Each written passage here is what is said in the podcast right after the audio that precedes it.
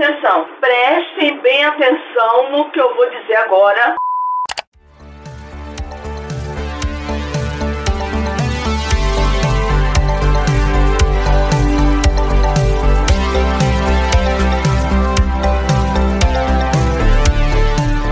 Atrás da cortina.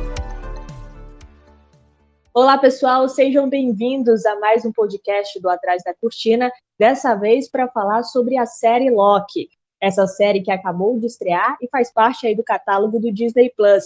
E a gente vai comentar direitinho aqui sobre as nossas primeiras impressões sobre essa série. E para comentar sobre esse assunto, quero chamar agora o Fred, nosso novo colaborador.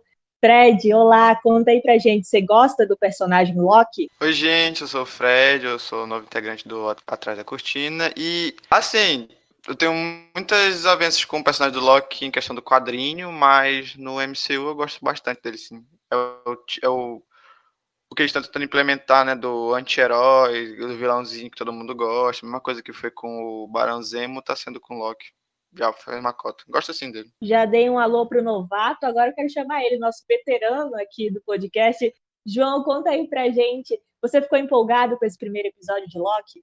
E aí, galera? Então, fiquei muito empolgado com o primeiro episódio. Confesso que eu sou um fã do Loki e a visão do MCU sobre o personagem Loki é um tanto quanto diferente da visão da mitologia.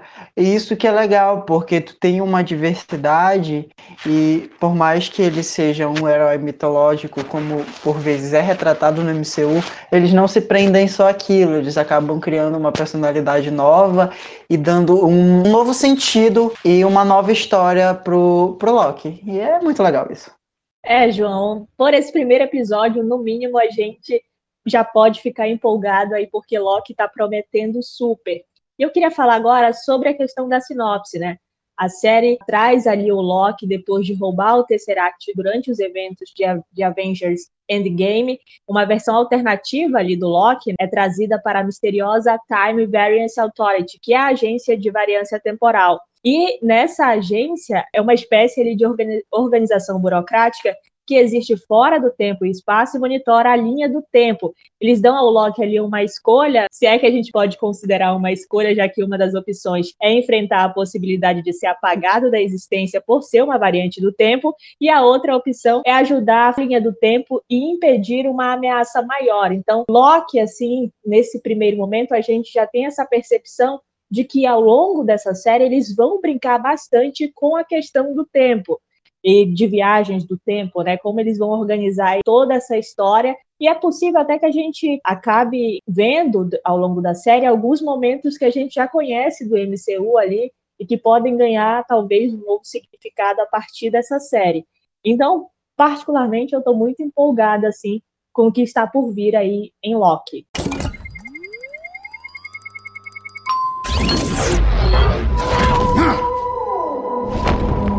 Eu sei o que é esse lugar.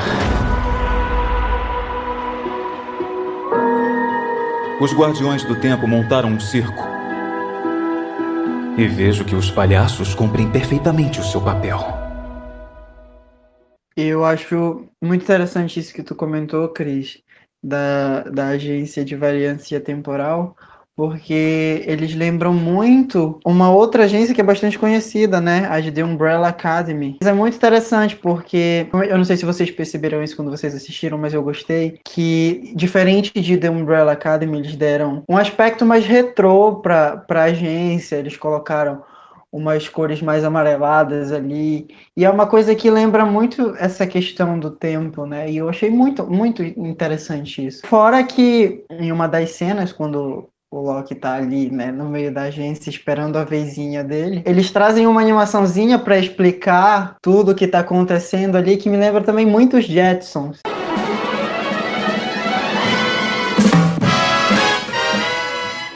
Eles trazem muita referência de outras coisas para dentro da, da série. Isso fica bem dinâmico. Eu gostei muito dessa jogada deles. João, e sobre isso que você falou a respeito dessa temática retrô, acaba que foi proposital. A diretora, inclusive, falou sobre isso, que, que seria legal construir esse visual retrofuturista. E ela falou que ela pensou em Locke a questão justamente de fazer ali como se fosse uma carta de amor à ficção científica. Ela que é muito fã teve essa ideia aí, ela queria homenagear o gênero, digamos assim, portanto ela, ela traz ali bastante referências espalhadas por todas as coisas a diferentes filmes de ficção científica. E ela comentou em uma entrevista que ela estava esperançosa que os outros nerds da ficção científica iriam gostar.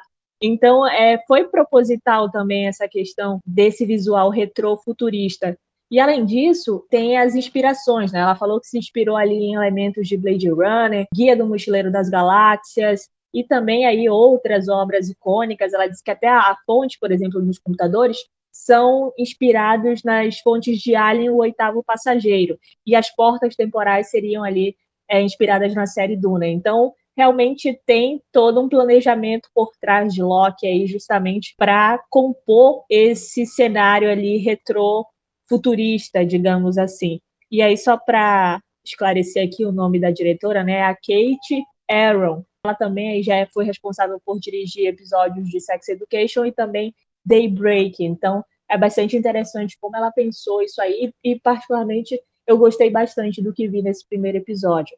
Agora eu quero chamar o Fred para ele comentar um pouco sobre a TVA, ou Agência de Variância Temporal. Não é isso, Fred? É isso mesmo, mas antes de eu começar a falar, é, eu, não, eu não tinha visto que a, que a diretora falou, né? Sobre a questão do futurista retrô e, porra, me pegou bastante. Quando eu vi, como o João falou da, de Umbrella lá, eles não tiveram muita essa preocupação e na, TV, na, na TVA foi, foi uma coisa, tipo, muito foda, mano. Isso do Jetson também que ele disse, totalmente naquela parte, assim, dos anos 70, nos anos 80 ali, que o pessoal tava muito ligado em, em, viagem no tempo e eu achei muito bacana. Uma coisa que eu vi muito a galera especulando, vai ter spoiler nesse episódio, gente, então vão assistir, que foi a questão da linha do tempo, o, o fluxo do tempo. No episódio ele explica lá que o tem os, os, guardiões lá que são os três e tal, e tava tendo uma guerra, uma guerra interplanetária, intergaláctica, coisa assim. E os caras conseguiram salvar o. conseguiram ganhar e ficaram mandando na, no fluxo do tempo. Eu vi gente falando assim, ah, os Vingadores fizeram. Ele, na série mesmo, a mulher fala, a secretária fala lá que os Vingadores fizeram. Tudo aquilo ali estava escrito já e era uma coisa boa. E o Loki só aceitou se salvar e se deu mal. Eu achei essa parte da, do fluxo temporal é uma coisa bastante estranha, porque tu não sabe se tu tá certo ou tá errado. Ao mesmo tempo em que o Loki poderia ter se salvado e não ter acontecido nada, o Steve Rogers podia ter voltado, entregado todas as joias do infinito ter cagado com várias realidades e ter sido julgado. Não é só uma linha temporal, não é tipo só aquela história que tá acontecendo. São várias dimensões. Por isso que eles ficam falando mais pro Loki que ele podia ter feito aquilo, ele podia ter feito isso, mas infelizmente ele fez algo que não estava escrito. E ele saiu da, do, do fluxo temporal, por isso que ele foi ele foi buscado. No final do episódio, assim, tem aquela parte que o garotinho, o, o, eu esqueci o nome do cara lá, do Mobius, é, que é o Owen Wilson. Ele encontra com o garotinho e o garotinho tá mascando chiclete, o caramba, e ele mostra pro diabo lá, que não é Mephisto, lembrando aqui que não é Mephisto, mas eu acho que vai ser o Loki, porque o Mobius fala que ele precisa do Loki, porque ele é a melhor pessoa, ele sabe mais do que ninguém como tratar da, da ameaça que estão indo atrás. O garotinho ter mostrado o diabo lá fez total referência aos chifres, porque nos quadrinhos de 80 e 90, ali quando tava rolando as guerras secretas, o Loki tava com um visual, esse que a gente viu em Vingadores, do Vingadores 1, só que com uma roupa mais rústica, e o chifre bem maior. Então, eu tô apostando muito nisso, de que o vilão vai ser. O vilão, entre aspas, vai ser ele mesmo, ou o desfecho da série vai ser ele tentando ajudar. Ele sendo o, o Zimo, vamos supor assim, de, só que da série dele, tentando ajudar o Mobius a deter os outros Locks que estão cagando com linhas temporais. Sim, no próprio final do episódio, a gente meio que tem essa confirmação. O Mobius falou ali que a ameaça no momento era o Loki.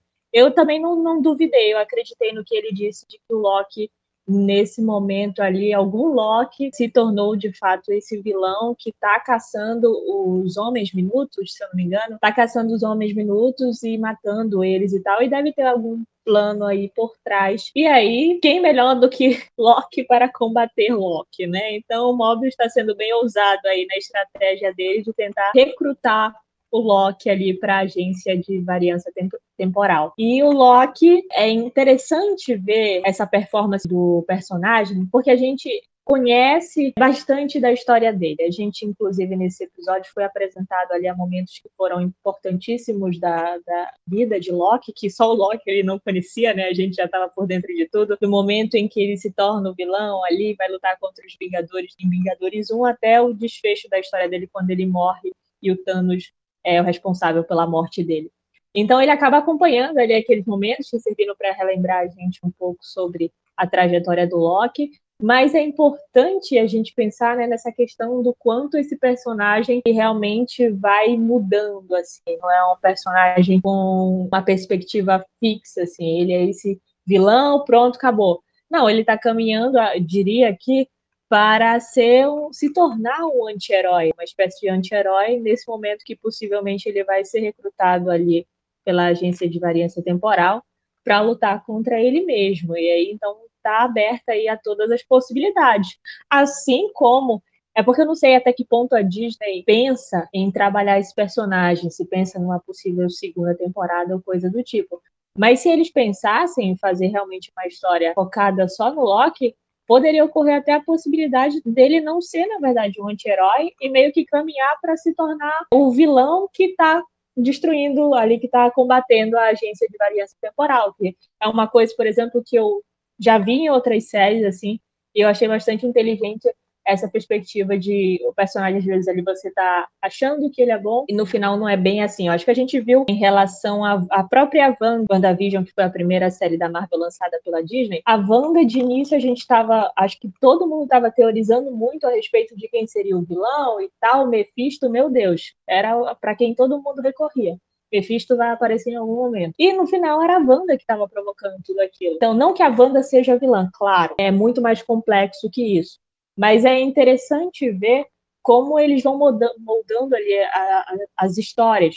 No caso de Wanda, não teve necessariamente um vilão ali que estivesse controlando ela, apesar da gente ter tido a Agatha Harkness mas não tinha um, esse personagem de vilão ali. E agora a gente tem o Loki combatendo ele mesmo, possivelmente, nessa série, né? O que tudo indica a partir desse primeiro episódio. Então é interessante a gente pensar ali como é que ele vai realmente lidar com tudo isso, porque é um eu dele ali que, digamos assim, deu errado e se tornou esse vilão que está tentando ali de alguma forma, talvez até controlar o tempo, no que parece, ao lutar contra a agência de variância temporal. Mas assim, é uma série que, como eu disse, eu estou muito empolgada, porque assim como a diretora falou da questão da ficção científica, eu sou muito fã de ficção científica, então essa parada de viagem no tempo e tal, eu sei que vai bugar minha mente, mas eu já estou empolgada desde já para ver realmente as possibilidades do que eles vão assim criar. Então, é isso. Se eu tivesse que definir nesse primeiro episódio como eu fiquei, eu fiquei bastante empolgada com a possibilidade do que está por vir. E vamos lá, né? Porque essa ideia de, como a Cris falou, de o Loki, se a série se estender para uma segunda temporada e ele se tornar um possível vilão que está tentando ali combater a TVA, faz sentido. Assim, no começo, no começo não, mas ali pelo meio do episódio, quando ele já foi apresentado a, a TVA ele tá ali na. Quando ele tá ali no meio da série, mais ou menos, e ele tá ali sendo interrogado pelo Mobius, conversando com ele, ele fala que. Ele pergunta por que, que o erro dele. Por que, que ele está sendo condenado simplesmente por ter fugido, por ter desviado a linha. E ele se recusa a aceitar que a vida dele vai ser aquilo ali, que a vida dele foi pré-determinada pelos Guardiões do Tempo e que ele tem que seguir aquilo, ele não pode fazer outras escolhas. Tanto é que ele fala que se ele for rei, é uma conquista dele, não que não por alguém ter predeterminado isso para ele. Então faz todo sentido se ele vier a se tornar o vilão. E apesar de toda a construção que, que é feita em cima do Loki, mesmo com as coisas assim mais bestas, a gente consegue observar a complexidade do personagem. Trazendo um pouco para a mitologia, o Loki, ele, ele é dois em um. Ele, é, ele dá origem à serpente de, de Midgard. Então, tu já tem um, um, um cara que é complexo dentro da mitologia. e tu traz ele pro MCU e eles constroem um personagem ainda mais complexo. Isso é uma coisa interessante, porque ele foge daquele, daquela coisa rasa de alguns super-heróis de outras séries que não vale nem comentar. Mas ele segue ali uma coisa que está todo tempo te incomodando e te instigando a prestar atenção nas atitudes e nas ações dele. Tanto pela complexidade, tanto porque a gente se apega a ele, que eu acredito que todos gostem do Loki. O Loki foi criado um personagem sarcástico. Então, esses dois fatores, principalmente a parte da complexidade, é o que faz com que ele faça tanto sucesso com a galera hoje. Os outros heróis do MCU fazem bastante sucesso, mas as pessoas que gostam de Loki, é, em especial, gostam pela complexidade e pelo sarcasmo. E é uma coisa que é muito, muito legal de se assistir, não fica cansativo. Eu, pelo menos, não fico cansado de assistir o Loki. Tem um meio com um contraponto no início, o. Assim, a gente tá falando aqui só de MCU, né? Então.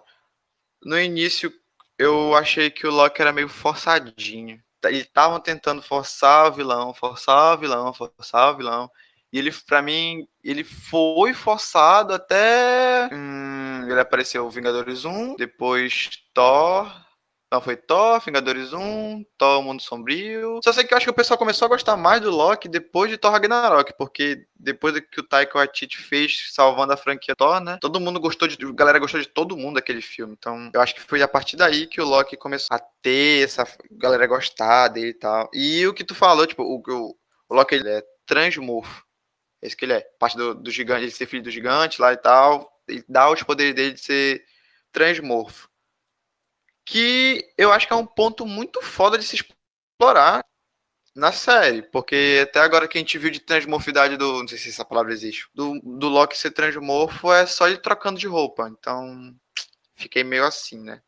Eu, eu, assim como o João, gosto tanto de mitologia nórdica e ver quando eles pegam os personagens tipo o Thor, o Loki, o Odin e não, não, não fazer um negócio tão foda me, me deixa meio tristinho. Isso aí vai de encontro justamente ser uma produção Marvel, que está ligado também a regras da Disney, entende? Então eu acho que tem essa questão de deles não ousarem, justamente porque talvez não, não, não seria aprovado ali pelos caras de cima, digamos assim. Então eu acho que pega justamente nessa questão, talvez eles não entrarem muito na mitologia nórdica. E aí eles acabam tendo mais liberdade para criar em cima do que eles têm, talvez no material do próprio material em quadrinhos da Marvel, eu diria. Mas assim, falando sobre esse episódio, ele teve uma boa aprovação da crítica, foi no Rotten Tomatoes foi 96% de aprovação da crítica e 87% de aprovação do público, e no Metacritic foram ali 74 de aprovação da crítica, baseada em 28 reviews até o momento. Gente, eu recomendo. Que sabor delicioso. Então, Loki realmente vai se destacando aí, apesar de ter somente um episódio, mas já foi uma repercussão muito boa.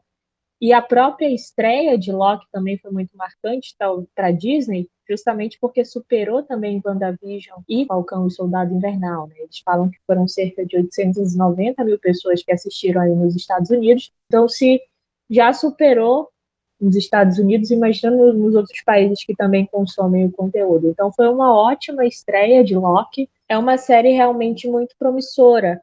Como eu falei, vai focar na questão do tempo ali, de brincar com viagem no tempo, e a gente vai ver esse personagem ali, como a gente falou, muito complexo, cheio de camadas, ver ele passar por situações para ver como ele vai se moldar a partir daqui.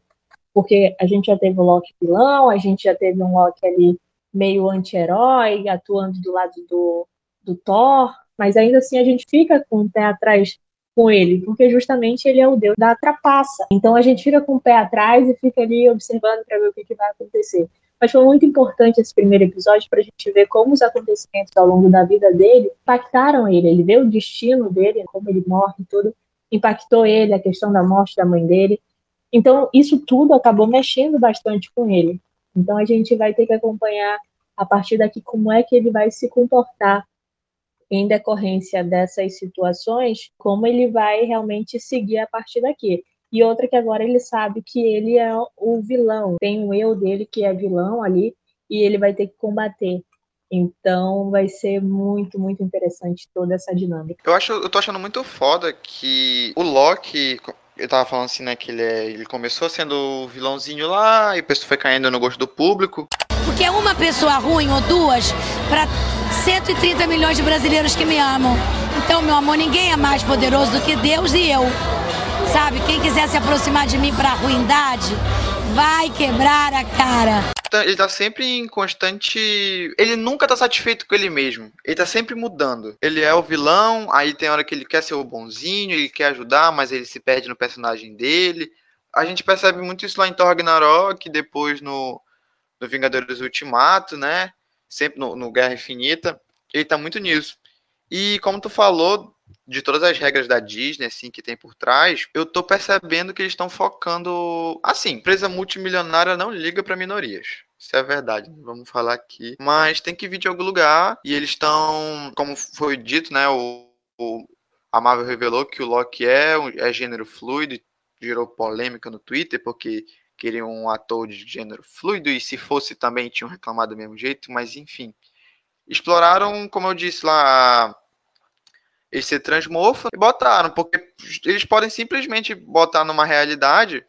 Ó, isso só dele ser um personagem gênero fluido já consegue fazer inúmeros episódios, inúmeros roteiros. Eu não duvido muito da gente assistir um episódio em que o Loki vai ter que se transformar em mulher, ou a gente vê o, o Loki, o Loki vilão na, na última realidade que ele for, seja uma mulher lá. Cara, sinceramente, assim, é, essa é a série que eu tava mais no hype. Porque WandaVision eu li tanto Dinastia M quanto o, a, a história Visão, né? Porque é o, WandaVision, pra quem não sabe, é uma fanfic entre essas duas. Dinastia M, quadrinho onde nasce o Icano e o Celery, onde tem uma coisa com o Mephisto, e o, a história lá do Visão é a parte ali onde pegaram fazer referência de Westview. Eu não tava com esperança, mas eu gostei demais.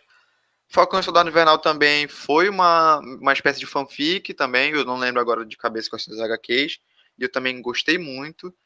Agora, de Loki, eu não lia muito, não leio nada de Loki. Eu não sei porquê, mas eu nem eu, eu não vejo trailer, gente, eu não vejo trailer.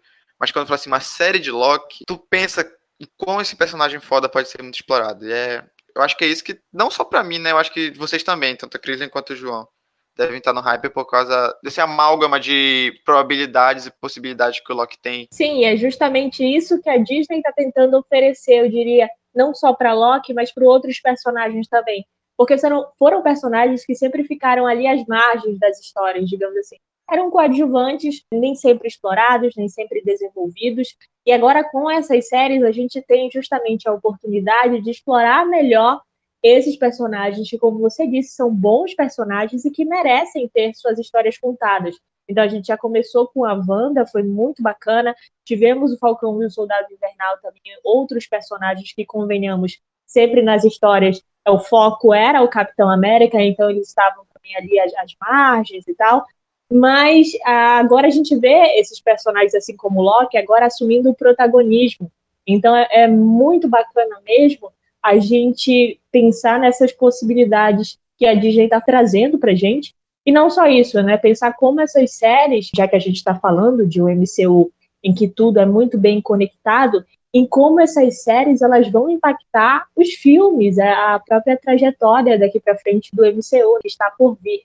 E nisso eu queria comentar sobre essa questão dos Guardiões do Tempo, da timeline do da linha do tempo sagrada que eles falam ali. Eu acho que isso ainda vai ser melhor explorado ao longo da série, mas já foi muito bacana eles terem falado nesse primeiro episódio, porque são coisas bastante interessantes, né? A gente tem ali guardiões, ou seja, três seres que estão ali realmente é, controlando toda essa questão do fluxo temporal. E não só isso, a gente tem também uma linha do tempo sagrada, ou seja, as coisas estão muito pré-determinadas a acontecerem. Então, bora ver como é que isso vai impactar aí justamente a questão do MCU, a história do MCU. A gente já teve uma prévia deles falarem a respeito dos Vingadores de que tudo ali tinha que acontecer, mas assim, quando você lida com a questão do tempo, abre muita margem para muita coisa. Por exemplo, o Loki se tornou uma variante justamente porque conseguiu roubar o Tesseract e fugiu lá naquela linha do tempo, naquele momento em que ele tinha acabado de ser capturado pelos Vingadores. Só que aquilo fez com que o Homem de Ferro e o Capitão América precisassem voltar no tempo para poder ir atrás da joia do infinito que faltava, né, o Tesseract, lá naquela base militar. Então é muito curioso, assim, pô, os Vingadores fizeram tudo certinho, estava predeterminado isso aqui, estava predeterminado, então supostamente o Tony e o Capitão América voltarem no tempo para aquela base militar para pegar o Tesseract, mas a fuga do Loki não estava, e tipo, foi justamente isso que originou eles irem para lá, então é meio confuso essas coisas, assim. E acho que é, é com isso que eles vão realmente é, tentar ali brincar com essa questão do tempo nessa série. E a outra coisa que eu queria falar, que além disso, além dessa questão do tempo, é interessante ver que a gente entrou num novo patamar, digamos assim, nas histórias da Marvel. Porque antes a gente teve 10 anos de MCU, muito focado em Thanos, focado em joias do infinito, e agora a gente vê que as joias não são mais importantes. A TVA tá cheia de joia do infinito, o pessoal ali não tá ligando real para essas joias, usam ali para colocar em cima do, do papel. Então é para ver como é um novo momento.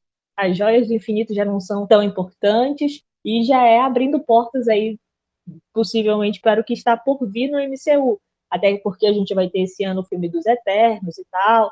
Então, acho que essa série vai se conectar bacana com as histórias dos próximos filmes do MCU. E eu já estou muito empolgada, só isso que eu tenho para dizer. Uh, acredito que uma das coisas que eu mais gostei em Loki foi essa questão, como a Cris bem citou e o Fred também, dessa linha temporal. Percebe que ao longo, ao decorrer da série, eles vão pulando ali em algumas outras alguns outros períodos do, da, da história, algum, alguns outros anos, séculos e por aí vai, e isso não, não fica estranho, acaba tendo um sentido ali, acaba dando ali uma ideia de que é uma coisa natural para o que eles estão propondo. Eu quis comentar sobre isso porque eu já assisti muita, nossa, vocês não têm noção, muita série e muito filme em que eles tentam fazer isso, acompanhar três histórias em três períodos diferentes, duas histórias em dois períodos diferentes, e que acaba dando super errado. E em Loki não, deu super certo. E assim como deu super certo em Dark. Então, acredito que esse cuidado né, em, fazer isso é, é uma coisa que, que vale a pena se considerar. Porque, cara, é complicado. É complicado tu, tu te propor a fazer, sei lá, três linhas de, de, tempo diferentes. E no caso de Loki, a gente não sabe se é uma linha do tempo diferente, se são três linhas do tempo diferentes, porque é muito volátil isso na série. Então, esse cuidado que a diretora teve foi muito, muito bacana. É uma coisa de se admirar. Não só isso, eu falei da, das cores, né?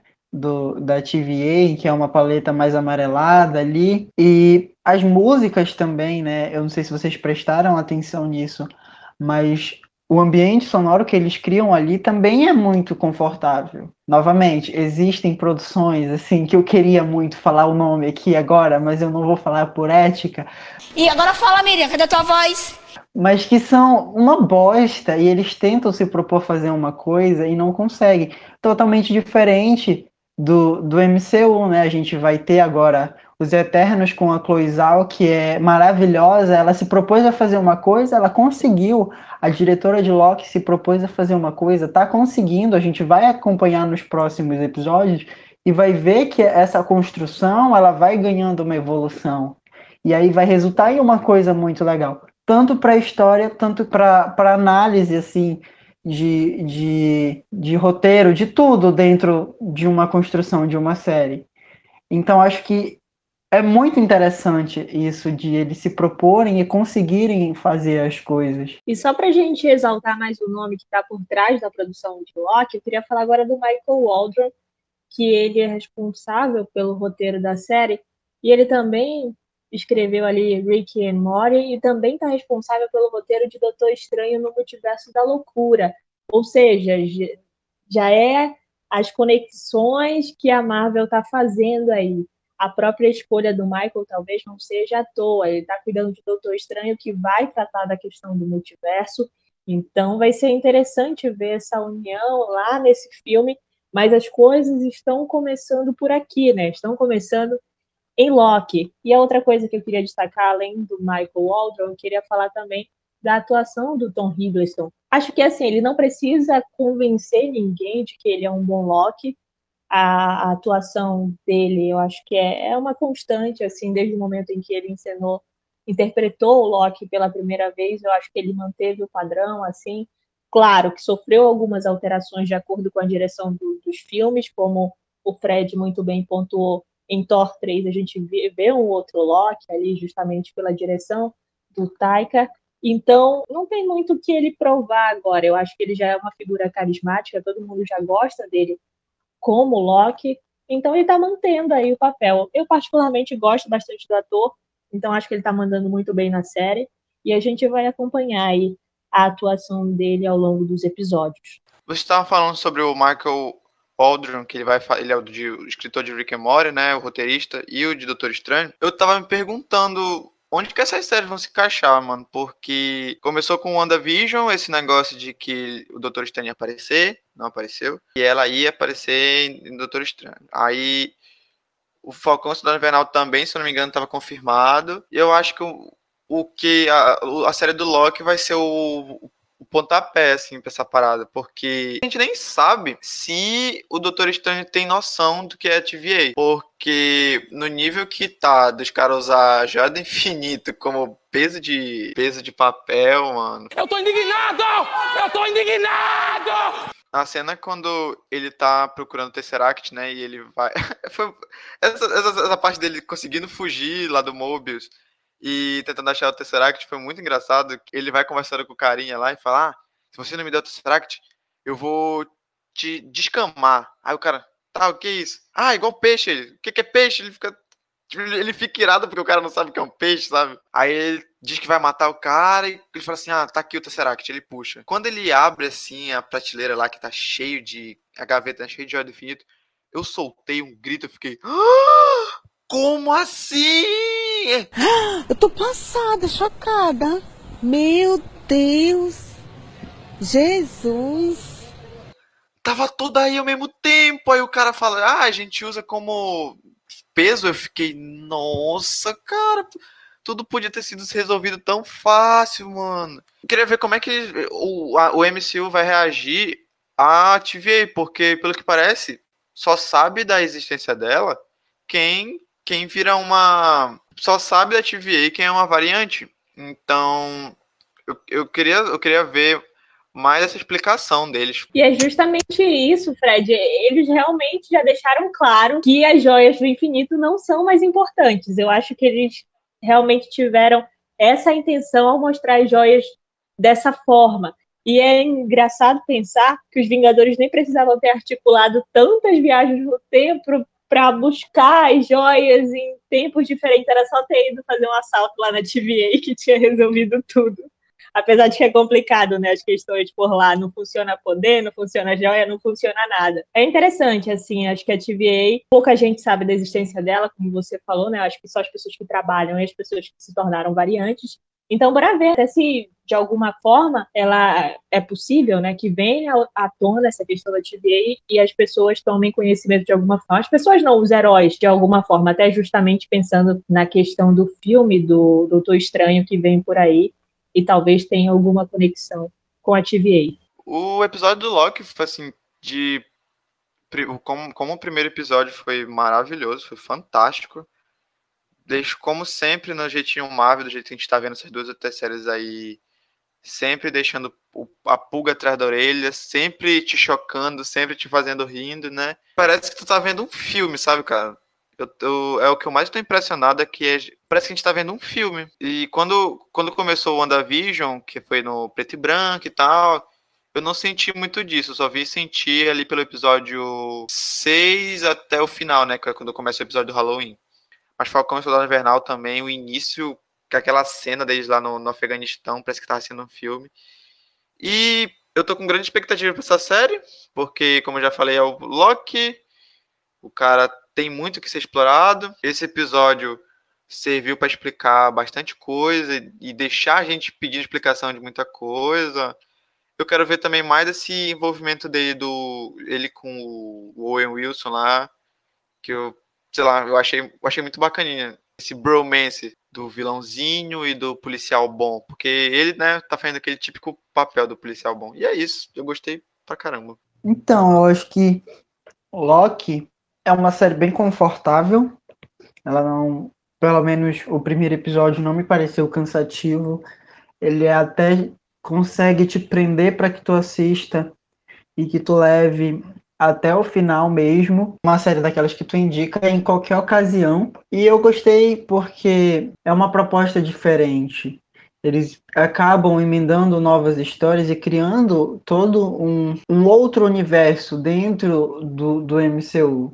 Tu tem ali os Vingadores ali, toda aquele, aquela luta, toda aquela, aquela história que a gente já conhece, mas que dentro da série parece que é novo. Eu acho que vai ser uma das grandes promessas de 2021, real. Eu só espero, do fundo do meu coração, que, que haja alguma coisa a mais para essa série, que haja ali a certeza de que eles vão levar um prêmio alguma hora, porque pelo primeiro episódio, tu já tira que a série vai ser boa. E essa série de cara, eu acho que ela já impacta pela temática, como eu falei sobre a questão das viagens do tempo, da linha temporal sagrada, então de cara eu acho que ela já é muito impactante por essas temáticas que ela tenta abordar. Eu diria que eu gostei muito desse primeiro episódio. Eles tiveram uma preocupação ali em pontuar o que a gente precisava saber para partir pra, para a partir daqui a gente conseguir acompanhar essa história. Então eles tiveram essa preocupação justamente de estar contando ali direitinho a trajetória do Loki, de, de, explicar como a TVA funciona ali, como o Loki entrou e tal, todo o processo dele até o julgamento, digamos, e aí depois ele vai para aquela conversa com o Mobius ali. Mas é muito bacana eles terem pontuado isso de cara, porque eu acho que era importante. Até para quem talvez não tenha acompanhado o universo cinematográfico Marvel direitinho, então se tivesse alguma dúvida, alguma coisa ali sobre o que teria acontecido com Loki ou coisa do tipo, eles tiveram essa preocupação de contar direitinho ali no início. Então, assim, é uma série que tem um orçamento legal, porque é uma série da Marvel ali, da Disney, então eles realmente libera um orçamento para a série ser produzida como deve, e aí a gente acaba visualizando isso nos efeitos e toda a produção ali da série, o que é bastante legal. Eu estou empolgada com essa questão do retrofuturista, essa visão da diretora para essa série, acho que vai ser bastante interessante. Então, para finalizar, eu diria que eu estou ansiosa e já estou preparada para ter a minha mente bugada. Acho que é isto que eu estou aqui preparadíssima para ver o que Loki aí vai apresentar a partir daqui. Então foi um primeiro episódio muito bom, sem dúvida. E com isso acho que a gente vai encerrando o nosso podcast, a nossa nosso bate-papo sobre Loki. E antes de me despedir, eu queria que vocês aproveitassem para indicar os seus conteúdos para os nossos ouvintes. Eu vou começar com o Fred. Fred, conta aí pra gente o que, que você tem para indicar hoje. Hoje eu tenho para indicar, como a gente tava falando, falou muito aqui sobre viagem no tempo, o livro do H.G. Wells, A Máquina do Tempo. O H.G. Wells foi o primeiro cara a falar sobre viagem no tempo, invasão alienígena e o, o, ele, ele foi o cara que escreveu também sobre o Homem Invisível, então é uma parada simples, mas foi um livro que, porra, eu fiquei bastante. Eu, eu, gostei muito, sabe? Eu li, eu li ele em dois dias a construção, toda a explicação de como ele fez a viagem do tempo e tal. Então, eu estou recomendando para todo mundo que gosta de viagem no tempo e, pô, se tu tá curtindo Loki, tá curtindo essa parada da TVA, tu vai gostar. E outra coisa que eu tenho para indicar é um canal no YouTube que é do Quatro Coisas do Paulo Peixoto. A maioria das coisas que eu falei aqui, do que eu sei, é vendo vídeo lá. E, porra, pra ti que tem dúvida, não assistiu todo o MCU, tá, ou tu quer saber de teoria, tu tá, quer ficar mais informado, vai lá. Quatro coisas com quatro no numeral de uma. É o canal do YouTube que mais trabalha no Brasil. Pra quem não sabe, também eu sou podcaster. Pela meu, meu podcast é calabouçoandroid. É um podcast sobre cultura pop em geral. 11 episódios lá. Tem sobre, sei lá, sobre Batman, filmes da Disney, filmes da Marvel, top 3, que foi o primeiro. E é isso, pô, se tu gostou daqui do que eu falei, gostou de mim, vai lá. Segue nas redes sociais também, arroba calabococast, tanto no Twitter quanto no Instagram. E é isso, valeu. Ainda fez a publi dele, arrasou. Eu fiz. Agora eu quero falar com o João, para o João contar pra gente qual é a indicação dele de hoje. Eu vou aproveitar que a terceira e última temporada de Pose tá chegando aí para indicar esta criação maravilhosa de Ryan Murphy. É uma série que vale muito a pena, real. Eles discutem muita coisa assim, pancada, então assistam Pose. E aproveitando que o Fred falou de Um Homem Invisível, tem uma série desse ano que chegou na Netflix, agora em 2021. Assistam Zero, já está disponível. Vão lá curtir. Lembrando que Pose também tem, né? Primeira e segunda temporada já disponível na Netflix. E, como o João falou, vale muito a pena assistir essa produção do Ryan Murphy. E eu queria deixar aqui também a minha indicação, eu também vou para a Netflix. Eu quero indicar Lupin, Lupin, não sei como você gosta de pronunciar, mas é uma série francesa que fala ali sobre uma pessoa que inventa disfarces e tal para poder fazer ali grandes assaltos. E ele é inspirado em um personagem literário que é o Arsène Lupin. É, é muito bacana assim, o personagem principal é muito interessante e a dinâmica da série é bem legal, porque é, é muito daquela questão de você não fazer ideia do que vai acontecer, mas ele sempre tem uma carta na manga ali para realizar algo mirabolante, conseguir sair de situações que normalmente são muito difíceis e conseguir realizar assaltos. Mas até a história é basicamente ele tentando vingar a morte do pai dele e por isso ele vai atrás de um figurão lá e tenta ferrar com ele. Mas é, é uma série bem legal, tem um roteiro muito bacana e é isso, a gente fica preso nessa história assim de sempre estar atento ao que, que o personagem principal vai aprontar. Então tá valendo muito essa indicação, Lupin, na Netflix. E acho que por hoje é, é só. Eu queria agradecer ao João, agradecer ao Fred, e a gente se vê no próximo podcast. Até mais.